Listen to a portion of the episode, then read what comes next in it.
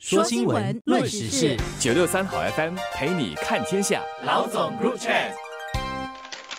大家好，我是联合早报的王彼得。你好，我是联合早报的吴新慧。路教局连同多个利益相关者，正在一些地点打造安行街道。目前已经有一些实验区，以后肯定是要扩大来做的。目的和用心不言而喻，就是我们正面对人口的急速老龄化。一个社会如果主要都是年轻人，大家都活蹦乱跳，到处都有人在玩跑酷之类的极限运动，这种安行街道的概念，什么把交通灯的绿人时间拉长啊，人行道都得铺平，斜坡要多建一些等等，都不可能提上议程，动用资源去落实。安行街道计划五个实验邻里的具体地点已经公布，都是在行人和脚踏车流量比较高的地点，所以基本上都是靠近当地的巴沙、小贩中心、民众俱乐部、学校和地铁站等等基础设施。安行街道具体会怎么规划和设计？陆路交通管理局已经开始跟五个实验区的利益相关者交流，然后会根据个别社区的情况和需求量身定制。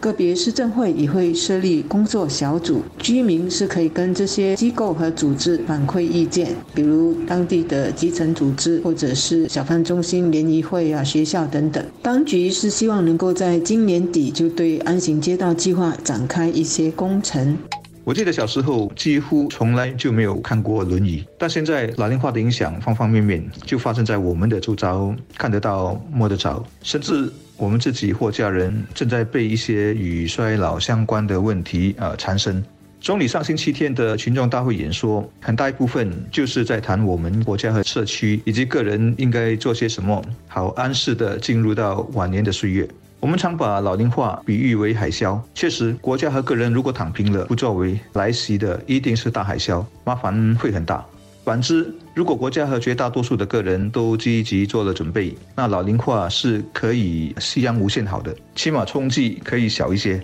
具体的措施基本上是会优先考虑行人和脚踏车骑士的安全，大概会做的是缩短行人等候绿人时间的间隔，另外是扩大人行道和脚踏车道，同时鼓励驾车者放慢车速等等。政府今年六月就宣布要在五个邻里推出安行街道的实验计划。那联合早报当时访问了五个实验邻里的居民，根据报道，居民反馈的一个共同点就是一些街道和人行道不是坑坑洞洞，就是凹低不平。使年长者或者是小孩以及脚踏车骑士跌倒，或者是差点跌倒。另外，目前的一些走道呢太窄了，行人和脚踏车骑士都互相干扰，或者是抢道。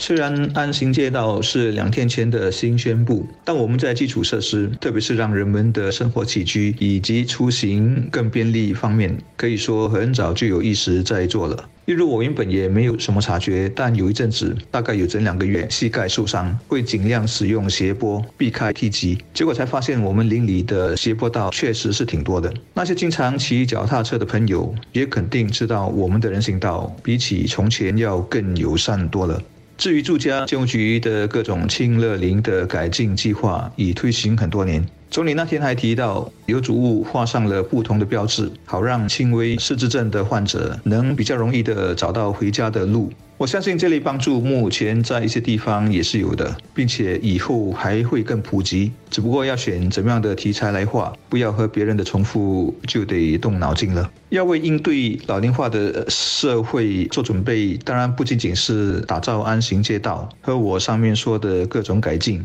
医疗、就业、收入、国家财政等等等。都必须重新审视通盘的规划，甚至做出根本性的变革。小修小调可能都不足够了。还好，把眼光看得更远，未雨绸缪是我们国家的 DNA。这些任务肯定已经有人在费心费力了。还有一个共同点或者是共同关注，就是街道或走道使用者的行为，无论是行人、脚踏车骑士，或者是驾车人士和电单车骑士，本身都不太注意安全。有的呢就戴耳机听音乐，或者是划手机过马路和骑车，或者呢是为了抢时间开快车或者乱过马路。可见街道或走道的使用者本身也是问题。没有礼让的精神，或者是没有安全意识，都会给自己和别人造成危险。安行街道是一个好的计划，但是也要配合好的公民意识和安全意识，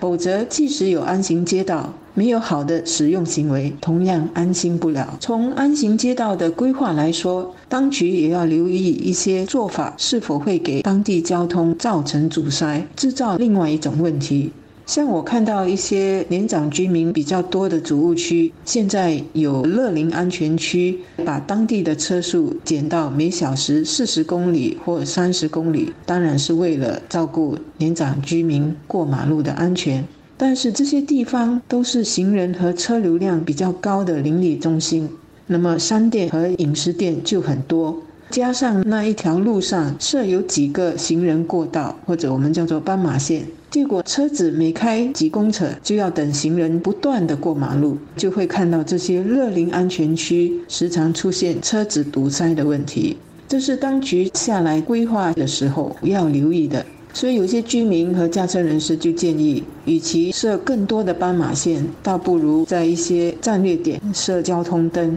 那么对行人跟驾车人士是更加方便也安全。年长人士同样要有安全意识，不好为了走捷径乱过马路。现在也有不少年长人士使用助行车。我们报馆时不时会接到一些交流站的一些投诉，说这些骑着自行车的年长人士自己也在横冲直撞，或者有时呢跟一些脚踏车骑士一样，有时喜欢就把自己当行人过马路，有时就喜欢把自己当做驾车人士在路上行驶。总之就是觉得自己就是公路上的第一，什么人都要礼让他们，结果也是给自己和别人造成危险。所以，无论是哪一种公路或者是人行道的使用者，大家还是要习惯养成安全行驶、安全过马路。我认为，面对老龄化社会，必须调整的还包括心态。我在新闻中读到一位受访者说，交通灯绿人要久一点，等绿人的时间要短一些，对老人当然是好的。